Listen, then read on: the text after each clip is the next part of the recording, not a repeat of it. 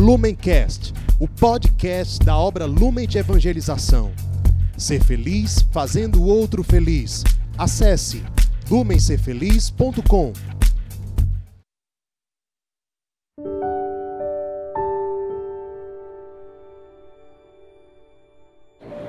Olá, seja bem-vindo, meu amado irmão. Seja muito bem-vinda, minha amada irmã.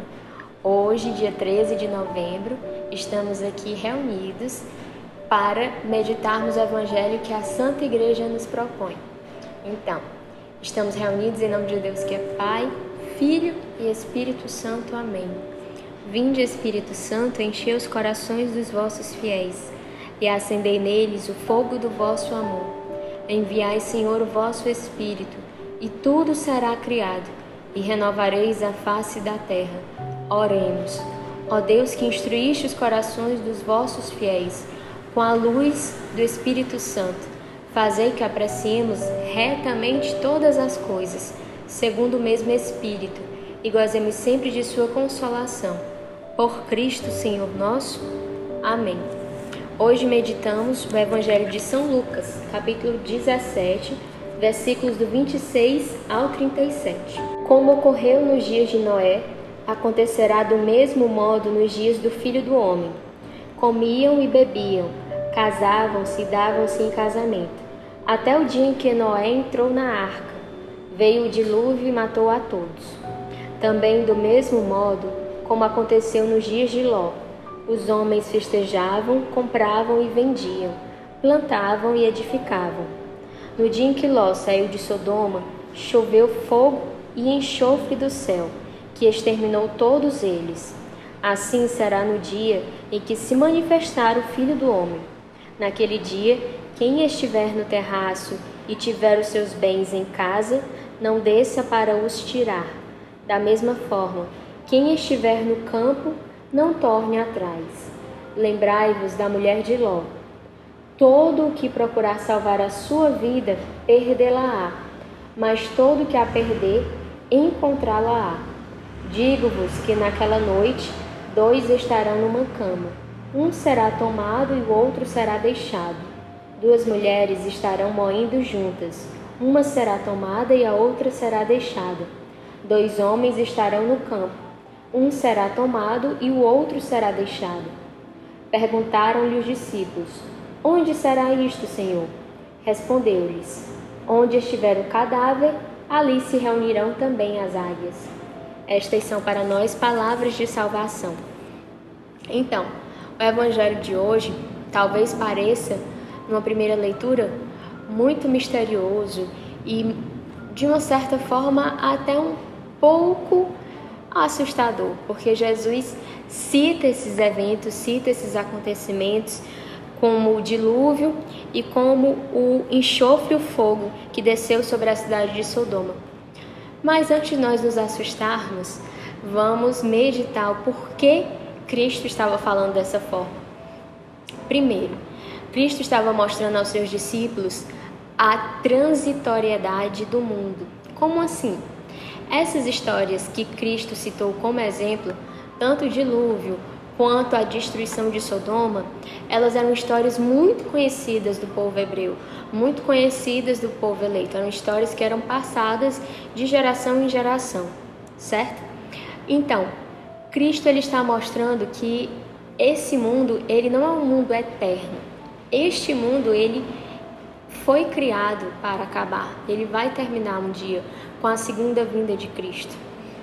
Então, nós não podemos nos apegar à realidade deste mundo. Hoje nós vivemos numa sociedade que infelizmente é muito marcada pelos valores do ter, do poder e do prazer, e onde nós colocamos a nossa segurança nesses valores. Quanto mais eu tenho, se eu tenho uma casa, se eu tenho um carro, se eu tenho o, o último celular com a última tecnologia, então eu boto ali a minha segurança. Se eu possuo um, um local onde eu mando em outras pessoas, seja numa situação de trabalho, seja em uma situação outra onde eu estou hierarquicamente superior a alguém e eu mando, eu posso me apegar a isso como se isso fosse um sinal de segurança. E também eu busco a minha segurança, eu coloco a minha felicidade, coloco a minha alegria no prazer que eu sinto, na, seja no prazer ao beber, ao comer, ao me relacionar com outras pessoas. Então hoje nós vivemos numa sociedade que é muito apegada aos a esses valores, aos valores do ter, do poder e do prazer.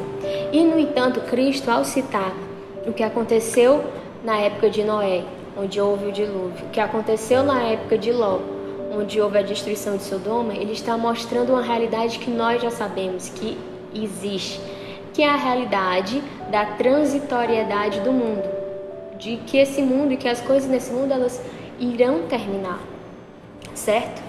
Então, nós precisamos saber onde colocamos o nosso coração. O nosso coração não pode estar nesses valores. Nós não podemos depender disso. É claro que isso não quer dizer que eu não deva trabalhar, que eu não deva me relacionar, de forma alguma. Devo sim, mas eu devo saber em quem eu coloquei a minha fé, em quem eu coloquei a minha esperança. E não é no quanto eu tenho guardado no banco. Isso jamais pode ser a fonte da minha, da minha esperança e a fonte da minha fé. Hoje nós estamos vivendo no mundo um contexto de pandemia de um vírus que até o momento da gravação deste deste episódio do Palavra Encarnada, nós não temos uma vacina. Então veja só, hoje nós também estamos passando por um flagelo que, po que povos antigos passaram. E está tudo bem. Pode parecer contraditório, mas está tudo bem, porque nós não fomos criados para este mundo. A nossa alegria eterna, a nossa salvação não depende deste mundo. Nós fomos feitos para a eternidade. O que nós precisamos é neste mundo, hoje, agora, já construir o nosso céu e já viver de acordo com a dignidade que nós temos de sermos filhos de Deus, amando, nos deixando amar pelo amor e, em resposta, amando, sendo feliz, fazendo o outro feliz. Aqui no versículo 33, nosso Senhor fala: Todo que procurar salvar a sua vida, perdê-la-á mas todo o que a perder, encontrá-la-á. Ou seja, quantas vezes nós nos gastamos procurando a salvação, a segurança da nossa vida em coisas materiais ou em pessoas, em criaturas. E nisso a gente só perde a nossa vida, porque a nossa dignidade ela é muito, muito, muito, muito, muito maior, muito maior. A nossa salvação, ela não está em nada desse mundo, porque tudo que existe nesse mundo vai passar. E hoje nós vivemos nesse contexto de pandemia. Foi preciso uma pandemia para lembrar a nós, cristãos, nós que acreditamos em Cristo, essa verdade, que é uma verdade tão conhecida de todos nós, que tudo aqui passa. Existe um poema muito conhecido de Santa Teresa de Ávila que fala assim: Nada te perturbe, nada te assuste, tudo passa Deus não muda, a paciência tudo alcança.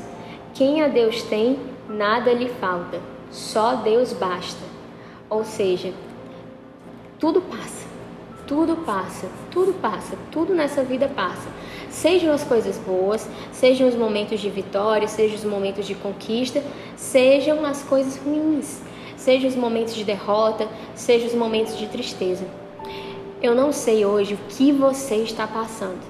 Talvez hoje você esteja assistindo ou ouvindo aqui e esteja passando por um momento muito difícil, por um momento de profunda dor, por um momento de muita dificuldade. Então, se você está vivendo isso, me permita dizer, vai passar. Vai passar, mas você pode viver isso, viver essa dor em Cristo. Una a tua dor à dor de Cristo. Una a tua dor à dor de nosso Senhor passe por isso junto com Ele. Você não foi feito, você não foi criado para, este, para, para esta dor que você está sentindo agora, para este sofrimento que você está passando agora. Mas Ele é estrada para o teu céu. Então, viva isso em Cristo.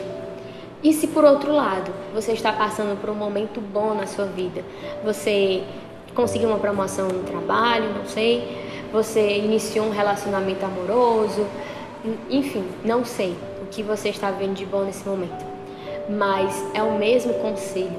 Viva esse momento bom em Cristo. Agradeça, louve a Ele, porque tudo é providência.